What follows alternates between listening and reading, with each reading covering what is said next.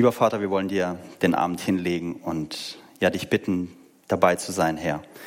Uns das zu sagen, was du zu sagen hast. Und ich möchte dich einfach bitten, dass du den Abend jetzt segnest und da bist. Danke dir, dass du ja zu uns sprichst und ich bitte dich, dass du unsere, ja, einfach unsere Herzen aufmachst, unsere Herzen weich machst für dein Wort. Segne den Abend. Amen. Amen. Erstens der Apfel. Ja, der Apfel. Drei Punkte. Der Apfel. Wir wollen tatsächlich heute Abend über den Apfel sprechen. Ach, oder die Kiwi oder die Banane ist egal.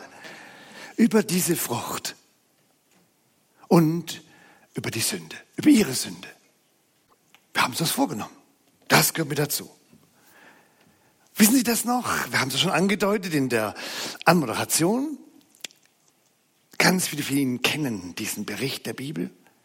Es ist jetzt in dem Moment nachgeordnet wichtig, ob Sie das als eine Legende, Sage oder sonst was sehen oder als von historischer Relevanz und Bedeutung. Es geht um diesen Bericht. Es geht um diesen Bericht ganz am Anfang der Bibel.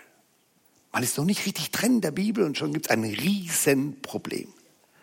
Der lebendige Gott schafft tatsächlich diese Menschen und er gibt ihnen ein unglaubliches Spektrum an Möglichkeiten zu leben, sich zu entfalten, da zu sein. So skizziert uns das der Bibel in den ersten paar Seiten. Und ich skizziere das Ihnen ganz kurz, Sie können es nachlesen, 1. Mose 3. Es ging ihnen unglaublich gut. Die Art und Weise, wie die Bibel das beschreibt. Traumhaft, das Stichwort Paradies ist heute schon gefallen. Und tatsächlich, nun erleben wir, dass zu dieser Welt, die Gott diesen Menschen gegeben hat, auch eine, auch eine Grenze gehörte. Und die Grenze war vorgegeben einem ganz, ganz, ganz bestimmten, einem ganz, ganz bestimmten Gebot. Die Grenze war, beim ganz bestimmten Baum nicht zu essen. Und jetzt taucht mitten in diesem Paradies, jetzt taucht mittendrin äh, da nun tatsächlich dieses Gegenüber auf. Es taucht diese Schlange auf, diese, diese Größe auf der anderen Seite, diese dämonische Größe auf der anderen Seite, die taucht auf. Und das, was man nicht wahrhaben will, wenn man zum tausendsten Mal liest, das passiert. Sie tritt auf und unterstellt Gott, dass er lügt, dass Gott nicht die Wahrheit sagt, dass das nicht so ist, wie Gott das sagt. Und sie unterstellt Gott menschenfeindliche Motive. Gott agiert gegen euch, die Menschen. Gott denkt nicht gut für euch, aber ich, die Schlange, ich denke gut für euch. Und deswegen gebe ich euch eine Alternative. Ich zeige euch einen besseren Weg. Übertretet diese Grenze. Macht es so, wie ich, die Schlange, euch das rate. Sie haben jetzt eine Alternative. Menschen haben eine Alternative. Sie haben eine Wahl. Sie haben eine Entscheidung. Und merken Sie, wie wir uns äh, ungewollt dem entscheidenden Thema nähern. Denn jetzt ist die schlichte Frage, wer ist vertrauenswürdig? Wer ist vertrauenswürdig? Höre ich auf, höre ich auf diesen Gott, von dem mein Leben kommt, mit seiner Grenze und seinen Vorgaben? Oder, oder höre ich auf diese andere Macht, die da auftaucht? Wer ist vertrauenswürdig? Wer bekommt mein Vertrauen? Wem traue ich? Wem glaube ich? Da kommt noch das Wort. Wem glaube ich? Und dann treffen die die Entscheidung gegen Gott. Sie treffen die Entscheidung gegen Gott. Sie setzen auf die Schlange, sie setzen auf diese andere Größe, setzen auf diese andere Macht, sie misstrauen Gott, sie sprechen Gott nicht das Vertrauen auf. Und jetzt kommt ein blöder Apfel. Der Apfel ist ja quasi nur noch die Konsequenz dessen, was sie in ihrem Herzen schon lange getan haben. So, das ist das Thema. Und hinter dem Ganzen steckt ja gar nicht dieser blöde Apfel. Hinter dem Ganzen steckt der ganz schlichte, brutale Satz. Und den können Sie in Ihrer kleinen Biografie, nicht in meiner Biografie ebenfalls, tausendmal durchdiskutieren. Du Gott, du bist nicht vertrauenswürdig. Jetzt haben Sie das Grundproblem. Jetzt haben Sie das Grundproblem. Jetzt haben Sie das, das Grundproblem, der Menschen seit Jahrtausenden vor sich. Es gibt eine brutale Störung, ein Abbruch, eine Distanz, ein Misstrauen, eine fehlende Kontaktaufnahme. Es gibt keine Gemeinschaftsbeziehung mit der, man ist, man ist gestört. Und innerweltlich würden Sie sagen, ist das ganz normal. Ich kann nicht innerweltlich eine gute Beziehung haben, wenn ich ein prinzipielles Misstrauen da habe. Das geht einfach nicht. Das, das funktioniert nicht. Das können, Sie, das können Sie in allen Varianten durchdiskutieren. In äußeren, unwichtigen Beziehungssystemen, bis in die innersten Beziehungssysteme von Ehe und Familie. Bis ein prinzipielles Misstrauen. Wir wollen zusammen leben. Ich sag's manchmal ganz schlicht. Stellt sich vor, ich würde morgen aufgestanden, hätte meine Frau gesehen, hätte ihr zum ersten Mal gesagt, wieder neu an diesem Tag, damit du es weißt, ich misstraue dir prinzipiell. Das wäre ein toller Tag geworden. Da brauchen Sie keinen Eheberater für. Und wissen Sie, das, was schon auf der ganz normalen Beziehungsebene jedem einleuchtet, das gilt für Gott genauso. Das gilt für Gott ganz genauso. Und das, verstehen Sie, das ist das Problem. Hat immer überlegt, meine Gott, warum ist der Gott so klein kariert? Jeder macht mal Fehler, wir haben Schwierigkeiten, Nöte, es passieren doofe Sachen, jetzt macht man so ein, so ein Heckmeck draus. Verstehen Sie, das ist das ist das so nachgeordnet Unwichtige. Das viel, viel Wichtigere ist genau das. Dass Gott sagt, wenn du, wenn du mir nicht vertraust, dann kann das nicht funktionieren. Das kann nicht funktionieren. Ich würde gerne zwei Bibelstellen weitergeben. Die eine Bibelstelle stammt aus dem Johannesevangelium. Dort hat das Jesus einmal ganz einfach, ganz schlicht, ganz elementar gesagt. Und elementares Wissen ist ja hilfreich. Johannes Kapitel 16, Vers 9 sagt Jesus das so, das ist die Sünde.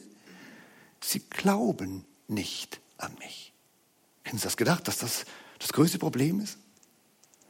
Wenn, Sie, wenn ich Sie gefragt hätte, was ist die schlimmste Sünde?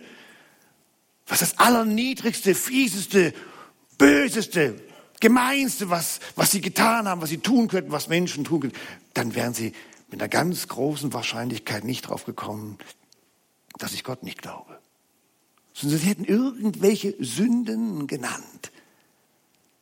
Und jetzt sagt Jesus, dass das größte Problem, das allergrößte Problem ist, dass ihr, die Menschen, mir nicht vertrauen. Das ist das Problem. Und daraus folgt, wir und Gott, wir können nicht miteinander.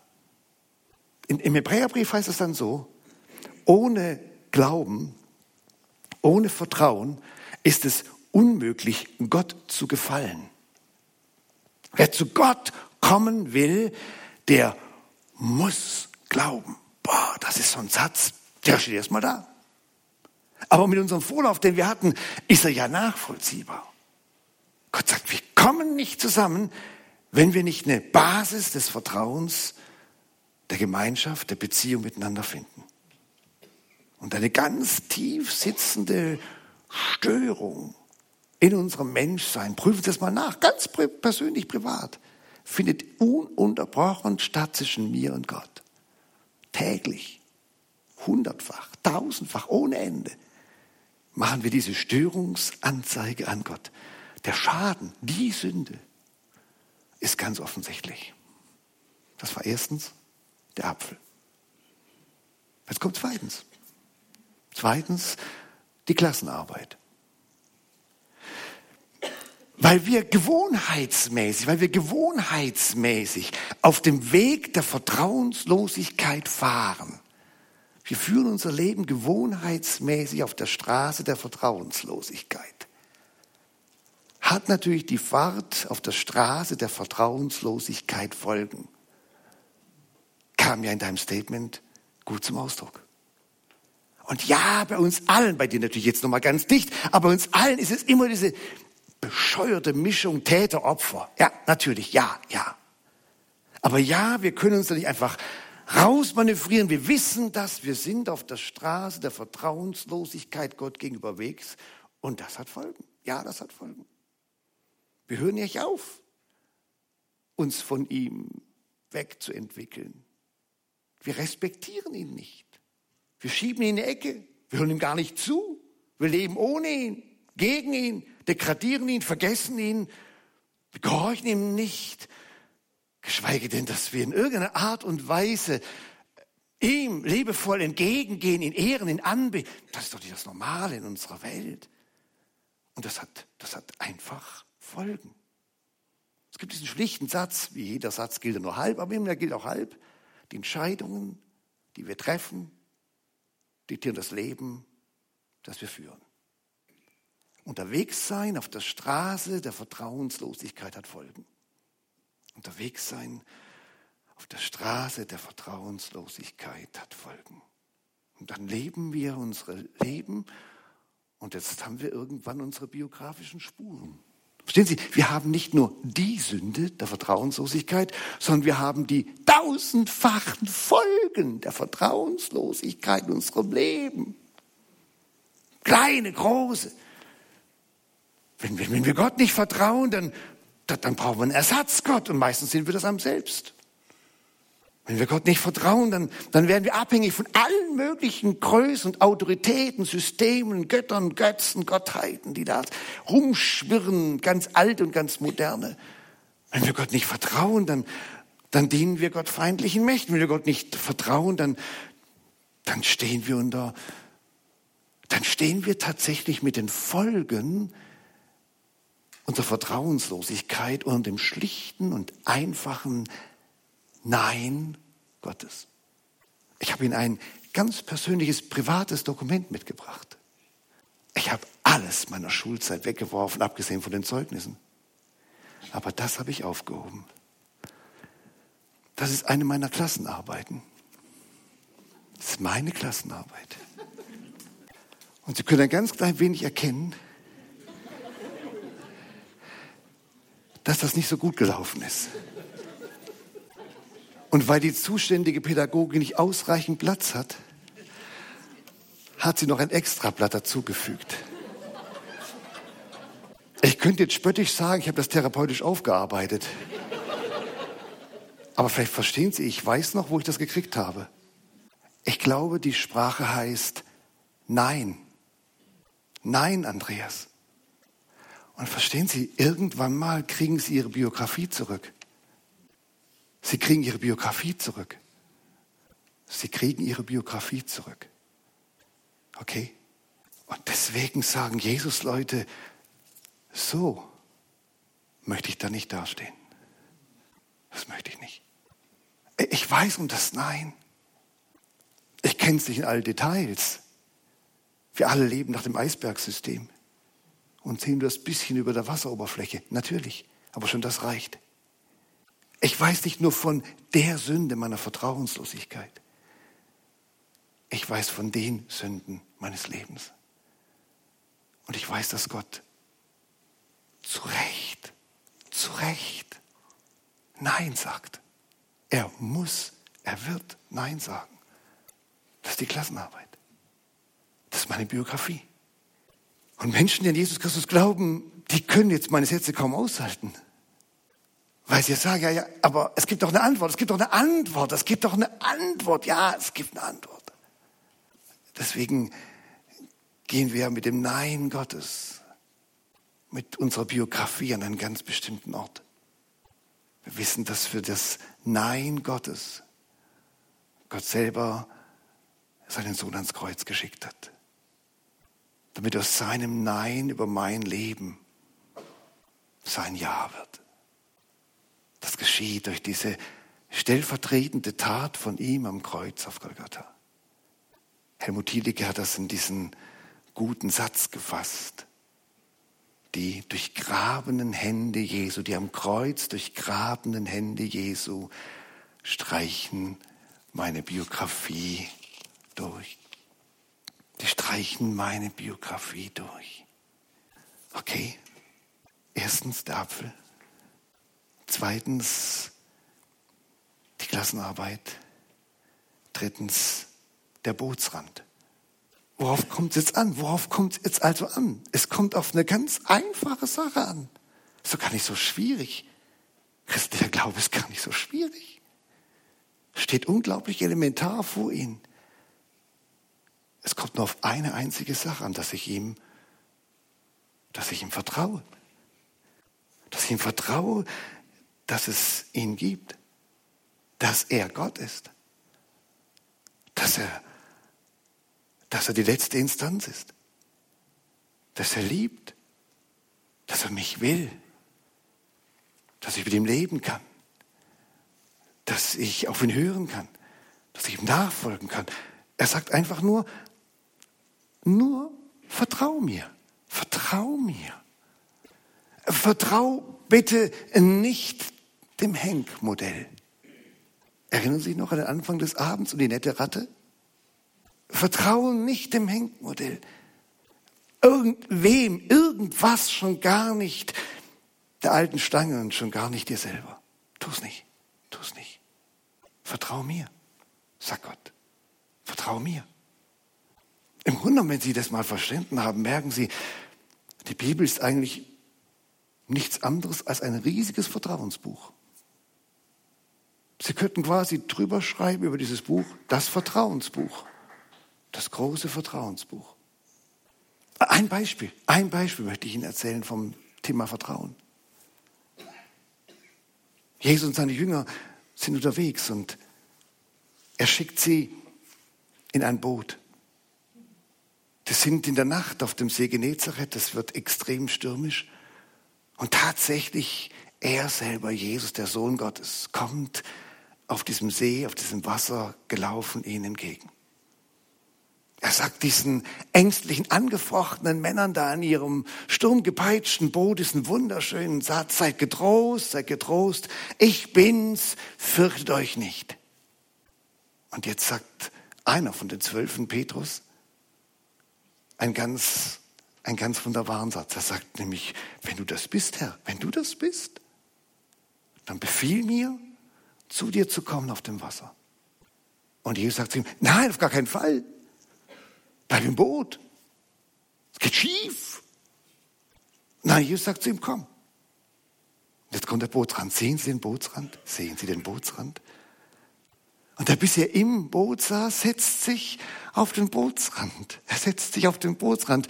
Jetzt sind noch die Füße auf der Seite vom Boot. Und Sie ahnen, was kommt. Der, der dreht sich um.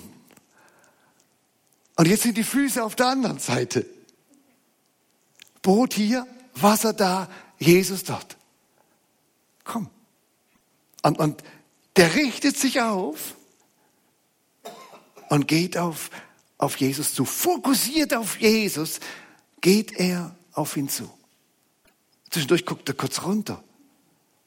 Und das ganze System fängt an wegzurutschen und er rutscht weg und man sieht ihn schon im See Genezareth verschwinden. Dann nimmt Jesus ihn an der Hand und stellt ihn wieder auf diesen Boden, Boden des Wassers. Und dann sagt er zu ihm, warum hast du gezweifelt, du Kleingläubiger? Aber wenn das kein Vertrauenstext ist. Jesus ist absolut vertrauenswürdig. Und sie haben keine andere Chance, in eine lebendige Beziehung zu Gott zu kommen, als über die Vertrauensbrücke von Jesus. Und, und das ist der Sinn von diesem Abend. Ganz viele von Ihnen sind ja nicht zum ersten Mal hier. Sie waren ja tapfer.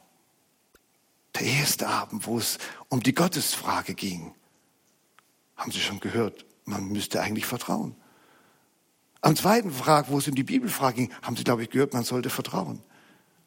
Am dritten Abend, wo es darum ging, wie, wie kann ich tatsächlich ein Geschenk annehmen und lande nicht in der Leistung. Ich glaube, wir hatten das Thema Vertrauen gestreift. Gestern Abend, wo es ums Kreuz ging, ich glaube, es ging darum, diesem Kreuz zu vertrauen. Verstehen Sie? Merken Sie es? Merken Sie es? Dass dieser Gott nur eine einzige Sache will und die wieder mit, mit ganzer Klarheit und, und mit, mit, mit ganzer Nachvollziehbarkeit. Erringt, erringt um unser Vertrauen, das zum Ausdruck gebracht werden kann, wenn, wenn irgendjemand in diesem Universum es verdient hat, dass man ihm vertraut, dann ist es dieser Gott, der seinen Sohn Jesus gesandt hat, damit die Folgen der Vertrauenslosigkeit, das Nein meiner Biografie getilgt wird. Und ich jetzt tatsächlich in eine rettende Beziehung zu Jesus hineintreten kann. Und jetzt möchte ich Ihnen das einfach vor Augen stellen an diesem Abend, Ihnen einfach vor Augen stellen. Und Ihnen das sagen, zum Glauben kommen an Jesus oder genauer es zu überlegen, an Jesus zum Glauben zu kommen, ist, ist wie auf dem Bootsrand sitzen. Jetzt sitzen Sie auf dem Bootsrand. Sie haben gehört, Sie haben verstanden, Sie wissen, was es geht. Und jetzt sitzen Sie auf dem Bootsrand. Und auf der anderen Seite steht Jesus und sagt jetzt, jetzt komm, vertrau mir doch. Komm zu mir. Geh auf meine Seite. Steig ein, entscheide dich, sag Ja zu mir. Komm zum Glauben an mich. Sitzen auf dem Bootsrand. Nein, Sie brauchen keine Angst haben. Es zieht Sie keiner raus. Es zieht Sie keiner aus Wasser. Aber es ist Ihre, Ihre Chance. Sie können ja jetzt wieder die Füße zurückmachen, wir ins Boot reinsetzen. Sie haben die Jesuswoche ja jetzt fast geschafft. Und dann hängen Sie im alten Boot und fahren weiter. Das können Sie machen.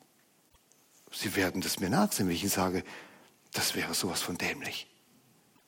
Wenn Sie jetzt auf dem Bootsrand sitzen und wissen, dass, dass Jesus da ist, dass er mit Ihnen spricht und dass er Sie, dass er Sie einlädt, dann in Gottes Namen nehmen Sie den Schwung und machen Sie die Beine über den Bootsrand und gucken auf die andere Seite. Und gucken auf Jesus. Und sagen, Jesus, da bin ich. Ich komme. Ich richte mich auf. Ich spreche mit dir. Ich sage Ja zu dir. Dazu lade ich Sie ein. Eine der Möglichkeiten, gerade für die, die schon manch einen Abend jetzt miterlebt haben, eine der Möglichkeiten, so ein Bootsrandgebet zu sprechen, ist, ihm das zu sagen mit Worten, die wir ja für sie vorbereitet haben. Wir erleben das immer wieder, wenn Menschen zum Glauben kommen, dass, das war bei uns selber teilweise so, dass, dass, man, dass man nichts falsch machen will, dass man nicht, äh, dass man alles richtig machen will, wenn man so eine wichtige Entscheidung trifft und Christ wird. Und deswegen dachten, ja, ja, helfen wir ihnen, gerne. Und haben ein Gebet, dass wir einfach auch an diesem Abend gerne für die und mit denen beten wollen, die hier sind oder die im Stream sind oder später die Dateien darauf zurückgreifen und die sagen, ja, genau so geht es mir, ich bin auf dem Bootsrand. Ich, ich habe das Nein über der Biografie meines Lebens gesehen und ich danke, dass Jesus dieses Nein durch seine Tat wegnimmt und dass er mich einlädt, zurückzukommen, eine Vertrauensbeziehung zu ihm. Ich möchte auch an diesem Abend dieses Gebet gerne Ihnen einmal vorlesen, damit Sie das aufnehmen können mit Ihrem Kopf und mit Ihrem Herz und damit Sie so ein bisschen verstehen, was ich mit, mit Bootsrand meine. Denn Sie entscheiden sich über den Bootsrand zu einem Leben des Vertrauens zu Jesus. Äh, wenn Sie sagen, aber ich kann ja gar nicht kalkulieren, was da alles auf mich zukommt. Richtig. Er sagt ja auch nur, vertrau mir. Vertrau mir. Wage diesen Schritt und vertrau mir. Aber ich, ich habe ja vielleicht Angst und, und es kann ja sein, dass ich ab... Ja. Und, und dann packt Jesus zu und zieht mich wieder zurück. Manch einer von uns könnte Stunden erzählen, wie er wieder zurückgeholt worden ist, wo er schon auf dem Weg mit Jesus nochmal weggesagt ist und er ihn wieder geholt hat. Oder vielleicht heute Abend sie zurückholt. Wie auch immer. Lasst uns einmal miteinander ganz kurz dieses Gebet uns anschauen, dass wir nachher miteinander beten wollen. Herr Jesus, ich brauche dich. Danke, dass du für meine Sünde am Kreuz gestorben bist. Ich öffne dir die Tür meines Lebens und ich nehme dich als meinen Erlöser und Herrn an. Danke, dass du mir meine Sünde vergibst und mir ewiges Leben schenkst. Durch dich bin ich Kind des Vaters. Bitte übernimm die Herrschaft in meinem Leben und verändere mich so, wie du mich haben möchtest. Sie könnten an jeder Zeile den Bootsrand sehen. Sehen Sie ihn? In jeder Zeile den Bootsrand. Im Namen von Jesus lade ich Sie ein, wenn Sie wollen, dieses Bootsrandgebet mit mir zu sprechen. Laut, leise, murmelnd, zu Hause, wie auch immer. Ich bete. Herr Jesus, ich brauche dich. Danke, dass du für meine Sünde am Kreuz gestorben bist. Ich öffne dir die Tür meines Lebens und nehme dich als meinen Erlöser und Herrn an. Danke, dass du mir meine Sünde vergibst und mir ewiges Leben schenkst. Durch dich bin ich Kind des Vaters. Bitte übernimm die Herrschaft in meinem Leben und verändere mich so, wie du mich haben möchtest. Amen. Danke, Herr Jesus, dass es nicht bei dem Apfel geblieben ist. Danke, dass du die Antwort, die Lösung der Vertrauenskrise bist. Danke, dass du gekommen bist und dass das Nein meiner Biografie von dir weggenommen wurde. Dass du dein großes Ja gesprochen hast. Und danke für den Moment, in dem ich über den Bootsrand kommen konnte und dir vertrauen durfte und nie mehr zurück will. Danke für dich, Herr Jesus. Wir beten dich an. Amen.